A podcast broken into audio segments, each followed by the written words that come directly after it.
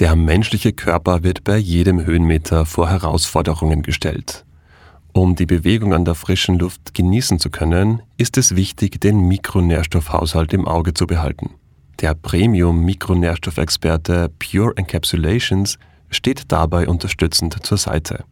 Pure bietet Mikronährstoffe in höchster Qualität und reiner Form, nach weltweit strengsten Standards und frei von unnötigen Zusatzstoffen. Mit dem Rabattcode BERG15 gibt es einmalig 15% auf alle Produkte von Pure Encapsulations. Der Code ist bis 31. Juli 2023 gültig. Alle weiteren Informationen findet ihr in den Show Notes. Und da hat man schon mal kurz überlegt, war das das Ziel von der Hütte, dass man auf so viel verzichtet. Man hat gewusst, man muss auf viel verzichten, aber der Preis war dann eine Zeit lang schon sehr hoch. Nach der Hütte ist vor der Hütte. Mhm. Und jetzt können wir echt sagen, wir haben es geschafft nach der Saison. Gell? Und wir sind noch verheiratet. und die Kinder mega ins noch. Hallo und willkommen beim Bergwelten Podcast. Ich bin Martin Foschinski, Online-Redakteur bei Bergwelten, mittlerweile seit circa acht Jahren. Und heute geht es bei uns im Podcast um ein Thema, das unsere User immer brennend interessiert, nämlich das Hüttenwirte-Dasein. Dazu ist meine Kollegin Johanna Schwarz bei mir. Sie ist bei uns Audioproducerin. Hallo Johanna. Hallo Martin. Johanna, Hüttenwirte also. Kannst du kurz erzählen, welche Geschichte du da mitgebracht hast für uns? Ja, sehr gerne. Also ich war bei den Hüttenwirten von der Steinseehütte in Zams in Tirol. Christoph und Manuela Schimpfössl haben sich da nämlich einen lange gehegten Traum erfüllt und haben im Herbst 2021 die Steinseehütte übernommen. 2022 war also ihre erste Saison. Christoph ist auch auf einer Hütte mehr oder weniger aufgewachsen. Seine Eltern haben über 30 Jahre lang die Augsburger Hütte über Landeck bewirtschaftet. So eine Hütte übernehmen, das ist schon eine größere Sache, würde ich sagen. Martin, wäre das was für dich? Puh, also ich glaube, dass wir da doch gewisse Grundvoraussetzungen fehlen, wie zum Beispiel für viele Leute kochen oder auch diverse Dinge reparieren.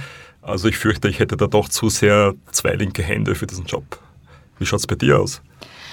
Naja, also ich koche ganz gerne für Leute, aber so eine ganze Hütte mit Übernachtungsgästen und Tagesgästen und Manuela und Christoph haben ja auch noch zwei kleine Kinder, die sind fünf und zwei Jahre alt. Das ist schon nochmal ein ganz anderes Kaliber. Hm. Ich glaube, das Ganze stellt man sich wild romantisch vor, so abgeschieden in der Natur und so mit Grillen zirpen. Aber naja, ich will nichts vorwegnehmen. Ja, die beiden haben sich ja über Bergwelten und den Alpenverein für die Steinseehütte beworben. Wir haben dazu äh, auf bergwelten.com aufgerufen, 2021.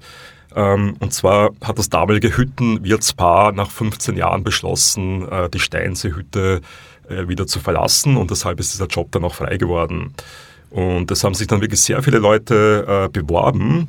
Äh, wir haben zusammen mit dem Alpenverein die vielversprechendsten Bewerber ausgesucht. Das waren eben Christoph und Manuela und noch ein anderer junger Mann, der da Interesse hatte. Und ja, letztendlich ähm, hat sich der Alpenverein für die beiden entschieden. Sie wurden davor mit dem anderen Kandidaten auch eingeladen auf die Steinserhütte zu einem persönlichen Kennenlernen und um sich die Hütte auch mal vor Ort ansehen zu können. Ich selbst war ja noch nie oben auf der Hütte. Ähm, wie sieht es bei dir aus? Warst du schon oben, Johanna? Also ich war selbst auch noch nicht ganz oben, habe es aber auf jeden Fall diesen Sommer vor und freue mich da schon sehr drauf. Du hast aber mittlerweile schon bei Ihnen zu Hause besucht. Ähm, was haben dir die beiden denn dort erzählt? Also die beiden hatten sich im Vorfeld richtig gut vorbereitet gehabt, haben viel geplant, organisiert und viel miteinander gesprochen und haben dann eben auch eine super Übergabe von den Pächtern bekommen. Die Hütte kann man nämlich auch gar nicht per Auto erreichen. Man muss also gut überlegen, was man oben braucht. Bei all der Planung haben sie nur einen Stressfaktor ein bisschen übersehen. Was glaubst du, Martin, was war das? Hm, ja, vielleicht eh die Versorgung der Hütte. Also ich stelle mir das ziemlich schwer vor, immer wieder neue Lebensmittel hochzubekommen, wenn da kein Auto hinfährt. Oder vielleicht das viele Geschirr am Ende des Tages. Dazu kann ich nur sagen, dass sie es geschafft haben, eine neue Gefriertruhe hinaufzuschaffen. Also das war nicht das Problem. Okay. Aber äh, vielleicht errätst du es ja noch im Laufe der Geschichte. Ich war eben im März bei Christoph und Manuela in Sams und wir haben uns dort beim Kieswerk getroffen und sind dann zum unteren Parkplatz vom Wanderweg gefahren und haben zumindest zur Hütte hinaufschauen können. Begehbar ist der Weg zur Steinseehütte nämlich eh erst ab Juni. Solche Straßen fahren ist das oft schon ein bisschen eine Herausforderung. Und jetzt muss man sagen, ist die Straße gut beieinander. Aber im Sommer, wenn es so ausgewaschen ist und so, dann ist es schön. Ja. Die Steinseehütte befindet sich in den Lechtaler Alpen über Zams in Tirol auf 2069 Metern Seehöhe. Sie liegt in einer malerisch saftig grünen Berglandschaft mit spitzen steinernen Gipfeln. 15 Minuten oberhalb von der Hütte befindet sich der Steinsee, ein eiskalter und glasklarer Bergsee. Die Hütte hat 84 Betten, wie man sich erzählt, wahnsinnig gutes Essen mit regionalen Produkten und ist von Juni bis September geöffnet und ist wirklich ein Wanderverkehrsknotenpunkt. Der Tiroler Adlerweg geht vorbei, der E4 Weitwanderweg, der E5 und der Klettergarten ganz in der Nähe von der Steinseehütte ist auch sehr beliebt. Dazu kommen dann noch Tagesgäste, die vom Tal heraufkommen. Das bedeutet bei schönem Wetter, dass die Hütte eigentlich immer voll ist. Die einen kommen zum Mittag, die anderen zum Abendessen und übernachten. Einige kommen auf ihrer Runde sogar zweimal vorbei. Manche Gruppen bleiben auch für mehrere Tage. 2021 haben sich Manuela und Christoph dann dazu entschieden, Hüttenwirte zu werden. Ein langer Kindheitstraum von Christoph, der selbst auf einer Hütte mehr oder weniger aufgewachsen ist. Er weiß also, was zu tun ist. Auf dem Weg nach oben zeigen er und Manuela mir das Lager für das Holz. Also das war jetzt einmal da gerade, dass du dich orientieren kannst, das war unser, unser Lager, das wäre jetzt unser Holz zum Beispiel das, was wir für die Hütte brauchen, was wir halt noch ein bisschen aufarbeiten müssen. Aber das ist mit dem, wo wir den, den Holzherd heizen. Da rechts das ist unser Depot, da steht noch der Schlepper drin. Und nochmal Holz und da liefern uns die Lieferanten zu oder die Kollegen bringen uns was auch. Also wenn wir äh, liefern, dann ist das so, dann bringt der Großhändler bringt's bis daher. Und äh, vom Depot muss es dann umgeladen werden auf den Schlepper. Und von da geht es nachher eben 50 Minuten ja. mit dem Schlepper bis zur Materialseilbahn. Also das Material ist halt ein paar Mal in der Hand, bis das oben ist auf der Hütte. Man kann mit dem Auto nicht bis zur Hütte fahren. Eine Materialseilbahn und ein Schlepper helfen dabei, alle Utensilien nach oben zu bringen. Auf der Hütte wird mit Holz geheizt, also auch mit Holz gekocht. Bevor die erste Saison losgegangen ist, haben Christoph und Manuela mit den Hüttenwirten, die die Steinseehütte eben über 15 Jahre bewirtschaftet haben, zugesperrt und eine Übergabe gemacht, damit Fehler vermieden werden konnten. Die Belieferung, der Einkauf, alles muss gut durchdacht sein. Das Fragen hat können, wo man äh, eine Hüttenführung gekriegt hat vom Bucki. Genau, ja. Die ganzen Ups und Downs und das Gute an der Hütte und das Schlechte an der Hütte oder die die Herausforderungen speziell an dieser Hütte sind wir alle durchgegangen. Und da hat man schon einen recht einen guten Einblick gekriegt, weil der Pucki auch sehr deutsch mit uns gesprochen hat. Sprich, er hat jetzt da keine romantischen Geschichten erzählt, sondern hat da wirklich im Hüttenalltag die Probleme, was bei der Hütte jetzt entstehen können, bei Schlechtwetter, hat er eigentlich alles ganz klar auf den Tisch gelegt. Und so hat man jetzt schon recht einen guten Eindruck gekriegt, wie groß die Herausforderung wird, wenn man jetzt die Hütte dann wirklich übernehmen sollte. Also sie haben uns viel gesagt, was uns sehr geholfen hat. Aber uns, ja, man hat das immer gehört, wie, wie das ist auf der Hütte. Und wenn man es dann selber alles macht, dann weiß man es eigentlich erst richtig. Das ist so im Nachhinein zum Sagen, man hat das alles schon mal gehört, aber wenn man es dann selber fühlt und macht, dann ist es doch ein bisschen anders. Und dann hieß es Vorfreude, abwarten und vor allem organisieren.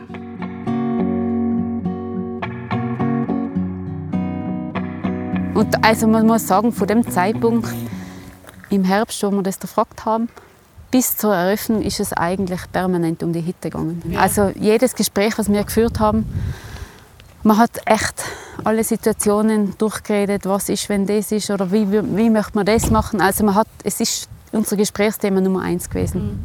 Mhm. Im Herbst, ja. Ja, eben bis ins Frühjahr mhm. haben wir uns wirklich sehr intensiv mit der Hütte beschäftigt, mit was will man machen, wie will man es machen, wie ist unser Auftritt, wie ist unser Logo, was, ja, eigentlich, wie machen wir das mit den Angestellten, wie machen wir das mit den Kindern. Da war einfach sehr viel Redebedarf, ja, und ja, viel Kopfarbeit schon im Vorfeld. Im Frühjahr 2022, im Mai, ging es dann langsam los. Dazu muss man wissen, wer die Steinseehütte pachtet, der ist dann auch für den Zustiegsweg verantwortlich, also dafür, dass der Weg gut in Schuss ist. Nein, im Frühjahr haben wir dann angefangen, äh, generell einmal das, den Weg richten. Dann haben wir das Holz, was wir schon aufgearbeitet haben, mal angefangen zu liefern, nachdem der Weg gerichtet war. Dann haben wir draußen bei unserem Lager auch schon angefangen, also gewisse Arbeiten zu machen, dass es äh, Instandhaltungsarbeiten, weil da längere Zeit jetzt nicht so viel gemacht worden ist, dass das alles wieder passt, dass das alles bereit ist, dass man im Sommer wirklich da mit dem Kopf auf der Hütte bleiben kann und die Probleme, was man unten vielleicht hätte, da schon beseitigt hat. Ja, dann haben wir im Mai angefangen Holz zu liefern, sind dann äh, hoch, so circa 20. Mai zum ersten Mal die ganzen also spannenden Momente abzuarbeiten, wie die Seilbahn in Betrieb setzen, wo man nicht gewusst hat, geht sie, geht sie nicht. Das ist ein alter Verbrennungsmotor, es ist eine hydraulische Seilwinde. Dann hat man die Batterien in Gang gesetzt, gell, die ganze Stromanlage, dass man überhaupt sieht, passt, funktioniert die, die PV-Anlage, funktionieren die Batterien. Und dann weiter mit Wasser einlassen, also die ganze Hütte mal technisch einfach so herrichten, dass man überhaupt was äh, bewirten kann. Feuer machen, die ganze Hütte mal ein bisschen heizen, schauen, dass die Kamine offen sind und so weiter und so fort. Also das war dann von Mitte Mai bis Ende Mai bin ich da eigentlich mehr oder weniger komplett oben gewesen. Mit dem Schwager viel, der hat mir da festgeholfen und dass man einfach einmal die Hütte in Gang setzt, bevor die ersten Gäste kommen. Da brauchen wir circa zwei Wochen, bis man sagen kann, jetzt können die ersten Leute kommen. Die Eindeckung war auch ein großer Punkt dann. Da braucht man immer ein paar Leute, die oben mithelfen. Da haben wir quasi neun Tonnen an Lebensmitteln und Sachen von uns, private Sachen, mit dem Hubschrauber eingedeckt.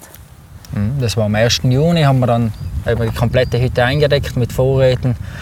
Es war spannend, das erste Mal dann, diese ganze Koordination.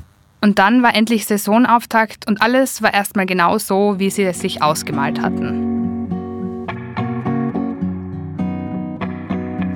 Und dann war die Hütteneröffnung, ein schönes Wochenende, perfektes Eröffnungswochenende eigentlich mit einer schönen Messe, mit ein paar Leuten. Es hat, wir wurden nicht überrannt und wir haben alles eigentlich ganz gut managen können an dem Wochenende. Das war so richtig eigentlich ein guter Start. Mhm. Jetzt kommt kurz Werbung. Es gibt einen neuen Podcast im Rausch des Lebens mit Verena Titze und Professor Michael Musalek. Verena Titze erleidet 2020 ein Burnout. Sie merkt, sie hat sich jahrelang überarbeitet und ist Probleme mit ungesunden Bewältigungsstrategien angegangen. Verena zieht die Reißleine und geht später auch auf Alkoholentzug. Sie hat ein Buch darüber geschrieben und performt heute den Inhalt auf der Bühne. Professor Musalek ist Psychiater und Suchtexperte. Im Podcast sprechen die beiden über Verenas persönliche Geschichte, über Burnout, Alkoholkrankheit, wie wir Lehre kompensieren, über Ursachen für die Sucht nach Rausch in allen Facetten. Und sie geben euch Tools an die Hand, die helfen können, alles etwas leichter und das Leben wieder schön zu gestalten. Ihr könnt ihn jetzt hören, überall, wo es Podcasts gibt. Werbung Ende. Okay, Martin, jetzt kommt gleich die Auflösung zur Frage, was die beiden bei ihrer Vorbereitung aufs Hüttenleben übersehen haben könnten. Also jetzt, wo du ein bisschen mehr weißt, hast du nochmal einen Tipp, was Manuela und Christoph nicht so ganz auf dem Schirm hatten und wo sie vielleicht ein bisschen naiv an die Sache rangegangen sind? Hm, vielleicht war es ja das Wetter. Vielleicht sind sie davon ausgegangen, dass es immer schön ist oben auf dem Berg und es hat immer geregnet. Okay, das ist schon näher dran, ähm, aber es ist nicht ganz. Okay. Also es war alles gut geplant und vorbereitet. Nur eine Sache hatten Christoph und Manuela nicht bedacht. Was, wenn das schöne Wetter einfach bleibt? Wenn es also die ganze Zeit schön ist. Die Saison 2022 war nicht nur die erste Saison von Christoph und Manuela, sondern auch ein besonders warmer Sommer mit dementsprechend vielen Besucherinnen und Besuchern. Interessant, intensiv und ja, schon herausfordernd. Herausfordernd, ja. Auf jeden Fall herausfordernd. Wir haben, wir haben uns äh, schon sehr gut vorbereitet und man hat sehr viel im Hinterkopf gehabt und hat auch die Zeit vor der Hütteneröffnung schon sehr, sehr gut genützt, dass man immer das Gefühl hätte, man ist einen Schritt vorne und sind dann aber gleich mal draufgekommen, dass das, was wir nicht bedacht haben, und das ist, glaube ich, wirklich die einzige Sache, was wir nicht bedacht haben, dass es auf der Hütte bei schönem Wetter sein kann, dass es eine sehr, sehr lange Periode gibt, wo immer Leute in der Hütte sind. Also wir haben im Kopf immer gehabt, dass Einmal in der Woche ist es entweder ruhig oder, Oder es gibt einmal so ein richtiges Schlechtwetter, wo vielleicht wirklich untertags einmal gar niemand kommt. Und dann kann man wieder vorproduzieren und nacharbeiten. Und die ganze Technik auf der Hütte mu- muss immer ein bisschen betreut werden. Und dann der Tag ist eigentlich nie gekommen. Und da hat man immer so vom schönen Tag in einen anderen schönen Tag gearbeitet. Hat man gesagt, ja, jetzt muss man arbeiten und, oder arbeiten muss man immer, aber der Tag wird kommen. Jetzt sind die Leute da, jetzt müssen wir auf der Terrasse, jetzt müssen wir kochen, jetzt müssen wir das machen. Und dann hat man wieder in den Wetterbericht geschaut und da hat man das Wetter, das Sonnensymbol für die nächsten zehn Tage war nur Sonnensymbol. Dann hat man gewusst, der Tag wird nicht morgen und nicht übermorgen sein. Und da ist dann schon eine recht lange Periode gewesen, wo wir wirklich nie ohne Leute auf der Hütte waren. Es da ist waren halt so- die letzten noch nicht draußen, sind die ersten schon auf der Terrasse gesessen und bis in die Nacht und früh in der Früh. Und da hat man dann schon irgendwie das Gefühl, dass man einfach mit den ganzen anderen Sachen nicht hinten nachkommt, was noch am Weg liegen würden. Also bei uns auf der Hütte ist es halt so, wir haben keinen Ruhetag. Und wir haben nicht äh, Mittagspause von 14 bis 18 Uhr. Das gibt es nicht. Also bei uns zuerst werden die Frühstücksgäste quasi, bis das alles versorgt ist, wieder verräumt, muss man schon wieder vorbereiten auf Mittags, aufs Mittagsgeschäft. Dann ist Mittagsgeschäft dann bis drei und dann kommen schon wieder die Gäste, die zum Übernachten da sind und wollen auch noch was vor dem Abendessen und dann geht es Abendessen und bis das alles wieder verräumt ist und hergerichtet für den nächsten Tag fürs Frühstück. Also es ist einfach, der Tag ist so gefüllt, weil es eben keine Ruhezeiten gibt auf der Hütte. Das ist eigentlich der große Punkt von der Hütte. Also keine Schließzeiten und keine Ruhetage. Zum unerwarteten Stress ohne Unterbrechung kam noch ein Todesfall in der Familie hinzu und eine kranke Oma, die man normalerweise einfach besuchen würde und die eigentlich auch für die Kinderbetreuung mit eingeplant war. Also ich habe sechs, sieben Kilo abgenommen. Ja, ja. Also ich war Aber das in nur den ersten vier Wochen. Ja, Also ja. die erste, der erste Monat da ist das Gewicht runter Ja. und das hast du keine Chance mehr gehabt zum Aufholen. Drum, und da haben wir dann schon viel, äh, oder viele Leute haben uns darauf angeredet, es Ja. hat nicht gut ausgeschaut. Oder eher in der Saison, wo, mal, wo man wirklich gar keinen Boden mehr unter den Füßen gespürt hat, war dann schon die Überlegung, speziell auch mit den Kindern, ich meine, die waren spitzenversorgt, aber selber ist man halt oft am Montag dann draufgekommen, dass eigentlich seit Freitag deine Kinder nie wirklich betreut hast. Und das war ja auch nie das Ziel. Also man hat gewusst, man hat jetzt nicht viel Freizeit mit ihnen, aber man hat natürlich so ein bisschen im Kopf, es wird sich schon mal ausgehen, dass man schnell zum See hochwandert mit ihnen oder vor der Tür ein bisschen rumspielt. Und es war dann wieder wetterbedingt halt echt viel los, dass man dass es drei, vier Tage hintereinander sein können, wo man zu gar nichts gekommen ist. Und da hat man schon mal kurz überlegt, war das das Ziel von der Hütte, dass man auf so viel verzichtet. Man hat gewusst, man muss auf viel verzichten, aber der Preis war dann eine Zeit lang schon sehr hoch. Es war also einfach alles viel und leider die Pausen, die in der Vorstellung immer wieder den Stress unterbrochen hätten, gab es einfach nicht. Aber als die Saison wieder ruhiger wurde und sich irgendwann dem Ende zugeneigt hat, wussten die beiden, sie haben Feuer gefangen und sie machen auf jeden Fall weiter.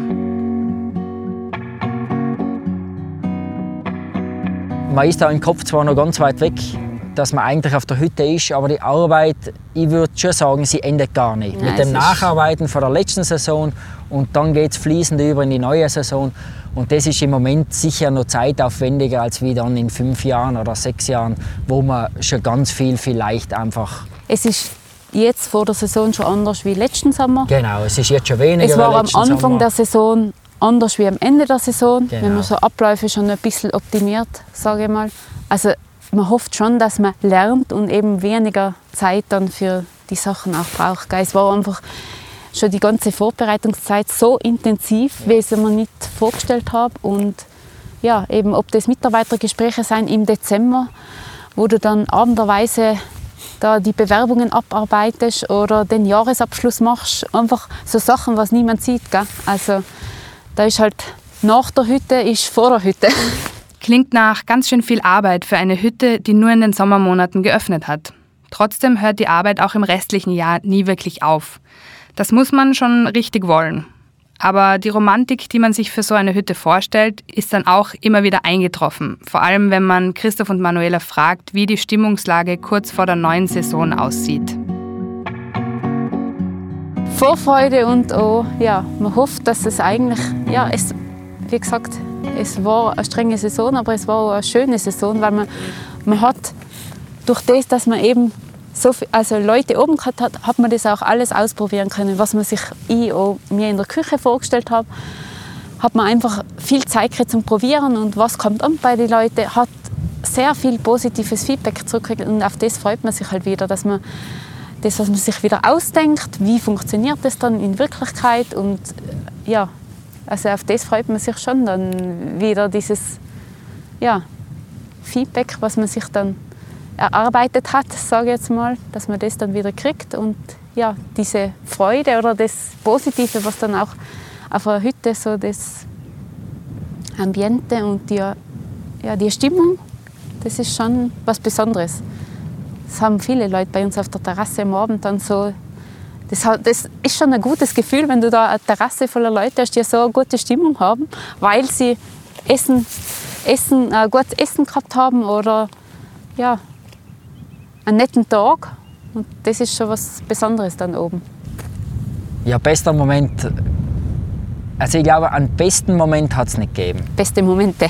es hat schon sehr richtig gute Momente gegeben, wo dann erst im Nachhinein so richtig genießen kannst. Wenn dann einmal die ganze Last von den Schultern ist, äh, erinnert man sich halt zurück an die Besuche, was man gehabt hat, an die speziellsten Gäste, also im positiven Sinn haben wir wirklich extrem lustige, gut gelaunte Gäste gehabt, die eine riesengute Stimmung verbreitet haben. Coole Klettergruppen, wo am Abend so wirklich ein bisschen so eine Campingplatzatmosphäre auf der Terrasse war, ganz viele verschiedene Nationen untereinander zusammengesessen sein und äh, zusammen angestoßen haben auf den schönen Klettertag, sich Geschichten erzählt haben. Äh, wie die Kinder oder die Josefa, unsere Tochter, dann äh, auf einmal bei einer Schweizer Gruppe oder bei so erwachsenen Männern draußen sitzt und sie zockt sie beim, beim, Uno-Spielen. beim Uno-Spielen ab und äh, ich habe gar nicht gewusst, dass sie da sitzt und dann lachen sie alle und die Kleine mittendrin. Die nächste Generation Hüttenwirte groovt sich also schon mal ein.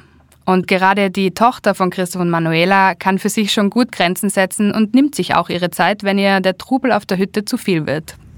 Ja, habe ich schon das Gefühl, sie hat die Nähe gesucht am Abend und wenn sie wollte, dann ist sie von Tisch zu Tisch gewandert in der Gaststube und hat da Mensch ärgere nicht gespielt. Da, mit denen hat sie dann am Abend mitessen wollen, mit denen hat sie dann nach dem Essen noch Karten spielen wollen und untertags hat sie dann gerne mal ihr Bikini angezogen. Es klingt jetzt blöd auf 2000 Meter, aber wir haben wirklich 28 Grad fast jeden Tag dann im August gehabt, oder Anfang August. Ihr Badetuch und hat dann oben Strand gespielt. Ist da so 10 Meter oberhalb von der Hütte gesessen, ganz alleine, hat ihre Puppen ausbreitet, ihr Strandhandtuch und hat es wirklich genossen, dann auch so ein bisschen Beobachter zu sein. Gell? Manuela konnte sich als Köchin und Küchenchefin auf der Hütte auch einen kleinen persönlichen Traum erfüllen, den sie schon lange hatte. Hey, eigentlich wollte ich ja ursprünglich immer ein kleines Café haben und einfach in der Küche das, ja, etwas zu machen, was den anderen eine Freude bereitet. Ich habe einfach eine Gaudi, wenn ich dann einen Kaiserschmarr mache und der Christoph tragt den raus und ich sehe immer das Gesicht oder so. Einfach Sachen, die man sich im Kopf vorstellt, dann auch auszuprobieren bei Leuten und ja, diese, dieses Feedback und das kreative Sein in der Küche und dann schauen, wie kommt es an. Ja, und aus den Überraschungen in der ersten Saison haben Sie einfach gelernt. Und jetzt können wir fragen, was würden Sie sich selbst raten, wenn Sie nochmal am Anfang Ihrer ersten Saison stehen würden? Ja, das ist gar nicht so leicht. Irgendwie willst du ganz viel mitgeben und irgendwie möchtest du gar nichts mitgeben, weil ich glaube, das Spezielle an der ersten Saison war jetzt eben dieses, man hat zwar schon viel gehört und so, aber man, man ist so befreit reingegangen, weil man wirklich, man hat sich auf was vorbereitet, aber das Ungewisse, wie wird es wirklich? Und ich glaube, gerade das Ungewisse hat uns vielleicht in der ersten Saison gerade wirklich gerettet, dass man sich nicht über alles zu viele Gedanken gemacht hat, ja, dass man auch manche Sachen einfach passieren lassen hat. Also ich würde schon sagen, macht es so, wie jetzt es ist, für richtig haltet. Das würde ich uns sagen. Ja, folge deinen Gefühlen, ne, das Unbefreite. Und, und, und glaub niemanden, der das nicht schon selber gemacht hat. Ja. Und das sind, glaube ich, drei so Zutaten, wo man daheim ja sucht, dass es so gut geht, ist was essen, einmal gescheit ausschlafen und einmal Abstand suchen. Ja. Und genau Das die drei hat- Sachen fehlen. Dass man, voll, dass man Zeit braucht für sich, gell, dass man die Batterien wieder Genau. Ja, und das hat man halt, also die ganzen vier Monate, das, das, nicht, das war dann ganz Aber wir haben uns komisch. so verbessert. Wir Ja. haben uns über die Saison verbessert. Man hat nachher irgendwann angefangen, bewusst essen, egal ob Hunger oder nicht. Jetzt ist eine halbe Stunde gerade wenig, jetzt her sitzen und essen. Und ich glaube, dass wir da jetzt in der neuen Saison schon viel besser wieder vorbereitet sein. Das Also die Josefa, die ist jetzt schon, ja, weil ich muss jetzt noch Fernsehen schauen, weil auf der Hütte kann ich das dann nicht. Aber so, also sie ist da schon sehr dann jetzt wieder. Teilt sich schon ein. Wenn einem auf der Hütte dann alles über den Kopf wächst, wie behält man den Überblick? Wie schafft man es, dass man die Nerven nicht komplett verliert? Wie haben die beiden sich selbst aufgebaut, wenn es einfach zu viel wurde? Also mir persönlich hat ganz viel geholfen die Umgebung. Und da haben oft schon zwei, drei Minuten gereicht. Und die zwei, drei Minuten hat man auch in einer strengen Saison, dass man sich bewusst wird, in welcher Kulisse man einen recht speziellen Job ausüben darf. Und wenn man dann die Kinder wieder sieht, wie befreit sie in der frischen Luft oben den ganzen Tag spielen, dann hat es irrsinnig viel Kraft gegeben in kurzer Zeit. Wenn man gerade mal eben zwischendurch mit das Kind auf den Arm nehmen kann, die Josefa oder so, und auf die Terrasse sitzt und ja, das andere gerade mal alles ausblendet, das gibt schon, dass man einfach eben auch die Familie mit dabei hat. Dass du da bist, dass die Kinder da sein. Es ist halt ein Job, den man nur in der Familie so machen kann. Also, und ich finde auch unser also Rückhalt. Ich habe immer gewusst, der Christoph ist da und ja, Alles wird da, gut. ja, das war dein Spruch. Alles wird Alles gut. wird gut.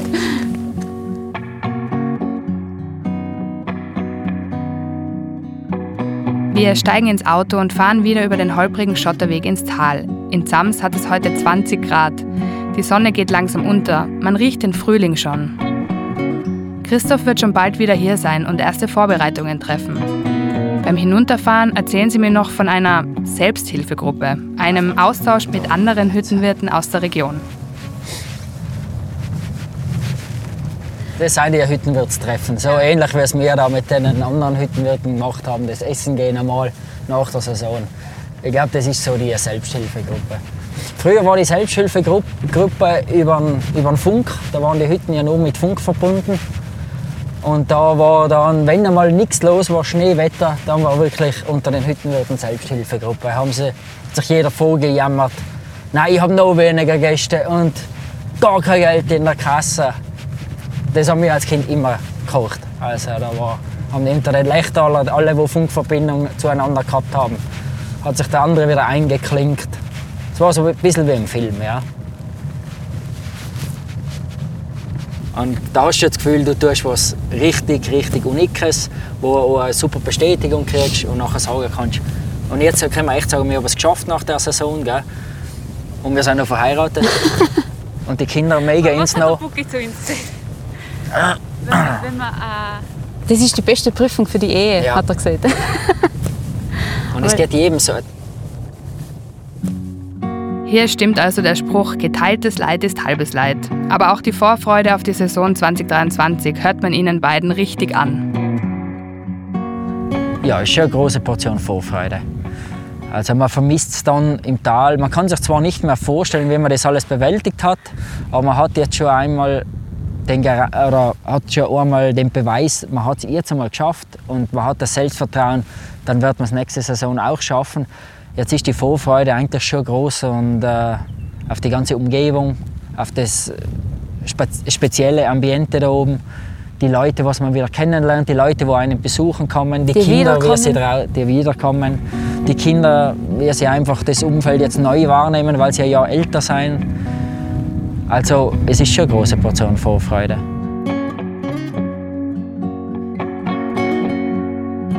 Okay, danke Johanna für diese interessante Geschichte. Und Martin, könntest du es dir jetzt vorstellen, wenn du so richtig gut vorbereitet wärst? Oder was müsste für dich gegeben sein, dass es für dich passen könnte? Hm, Immer noch nicht ganz. Äh, Also vor allem diese Selbsthilfegruppe hat mir ein bisschen zu denken gegeben. Aber ich glaube, was es wirklich im Endeffekt braucht, ist eben diesen großen Herzenswunsch zu haben, es machen zu wollen. Und dann denke ich, wird es auch irgendwie gehen.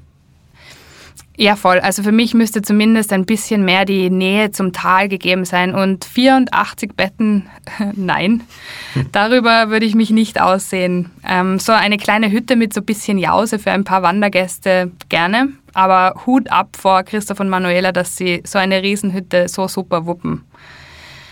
Ich freue mich auf jeden Fall schon, wenn ich sie im Sommer oben besuchen kann. Martin, was meinst? Bergweltenausflug? Machen wir das? Sicher, bin fix dabei. Okay, na dann, ich freue mich. okay, na dann, bis bald. Und bis dahin, viel Spaß in den Bergen.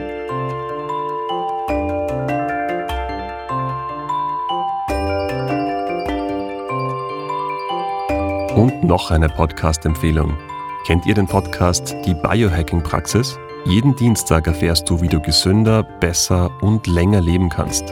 Mit den einfachsten Tricks und spannendsten Hacks zu Ernährung, Supplements, Training und Lifestyle. Die Biohacking-Praxis hört ihr überall, wo es Podcasts gibt.